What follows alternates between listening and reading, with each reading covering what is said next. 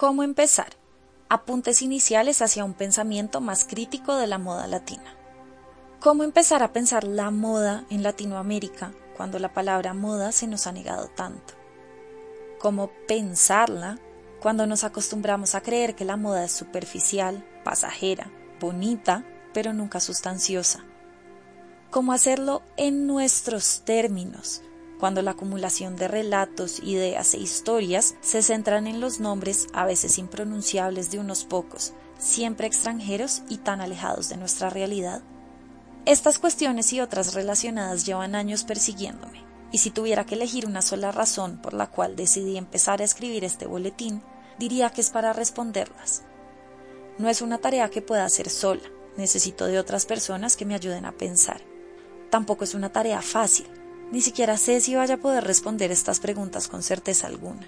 Lo que sí sé es que la moda no se nos puede negar, y con ese nos me refiero a Latinoamérica como región, pero también a cada una de las personas que hacemos parte de ella, estemos o no interesadas abiertamente en la moda, vivamos o no en Yala.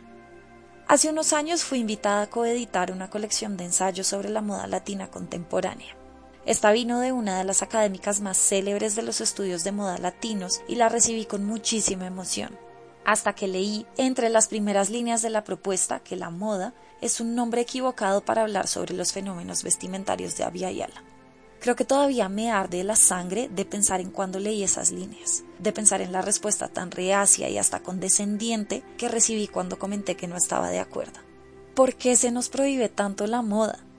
Es una pregunta que no me deja en paz, y lo peor de todo es que entre más lo pienso, más obvia me parece la respuesta, porque la moda, hasta ahora, se ha pensado principalmente a partir de sus expresiones en países como Francia e Inglaterra, ciudades como Nueva York y Milán.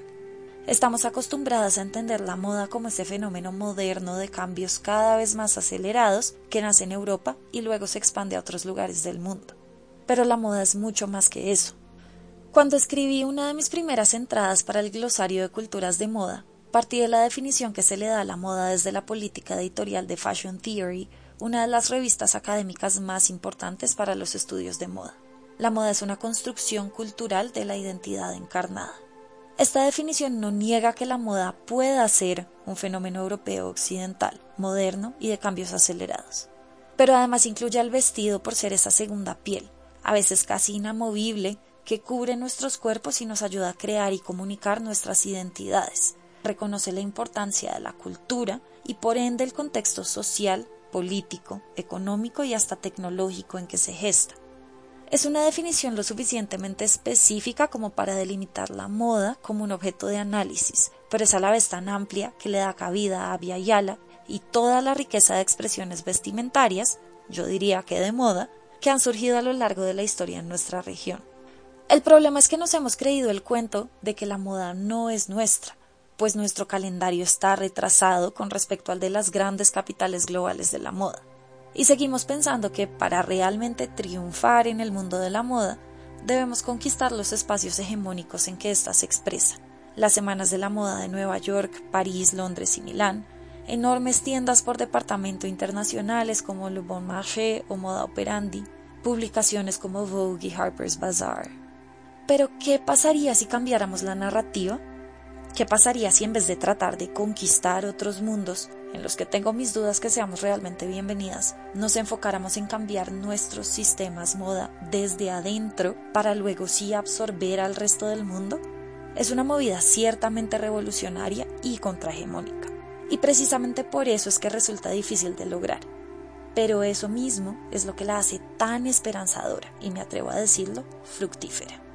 En Géopolitique de la mode vers de nouveaux modèles, o Geopolítica de la moda hacia nuevos modelos, Sophie Kurkjan atribuye el éxito de la moda francesa hacia la creación de un imaginario colectivo movilizado por un sistema complejo en el que han participado históricamente una variedad de creadores, productores y consumidores de la moda, así como medios de comunicación, instituciones educativas, museos y hasta las semanas de la moda.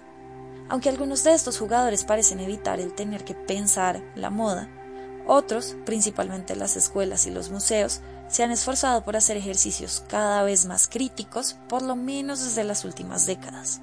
y han buscado hacerlo cada vez más cerca de la misma industria de la moda, aunque no podemos negar que todavía falta un largo camino por recorrer. Si es así en Francia, ni hablar de Abya en donde hasta ahora estamos comenzando a entender el valor de nuestro propio sistema moda, más allá de los discursos estereotipados y románticos que tanto repetimos sobre los llamados saberes ancestrales alrededor de los textiles en nuestra región. Las industrias latinas de la moda se han mostrado reacias a la adopción de metodologías e ideas críticas para la formación de diseñadores y la creación de productos. Los medios de comunicación son frágiles y pocas veces rompen con las narrativas simplistas y superficiales sobre la moda y la educación en muchos casos se enfoca más hacia una producción masiva que hacia la creación verdadera a partir de la investigación y procesos complejos de análisis, pensamiento crítico y generación de ideas.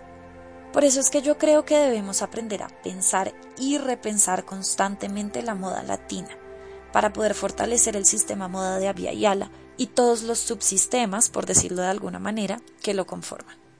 Se me ocurren algunos pasos para comenzar. Primero, redefinir la moda partiendo de ideas locales y las historias propias de diversas culturas que habitan y han habitado a Yala incluso desde antes de la invasión europea. Segundo, encontrar nuestros propios referentes y estéticas locales, aunque siempre teniendo cuidado de no caer en apropiación cultural ni en la autoexotización injustificada de nuestras propias culturas. Tercero, cuestionar todas esas narrativas que se nos cuentan desde Euro-Norteamérica sobre lo que es y debe ser la moda, latina o no. Cuarto, explorar y narrar nuestras propias historias de la moda desde perspectivas cada vez más críticas y entre comillas mejor pensadas. Y por último, entablar conversaciones y debates sustanciosos, a partir de los cuales podamos construir y fabricar nuestras propias teorías e ideas sobre lo que puede y debe ser la moda. En las próximas ediciones iré desintegrando cada uno de estos pasos y, como siempre, pensando en cómo más podemos reformular las concepciones que ya tenemos sobre la moda latina. Espera la primera parte en dos semanas. Muchísimas gracias por escuchar.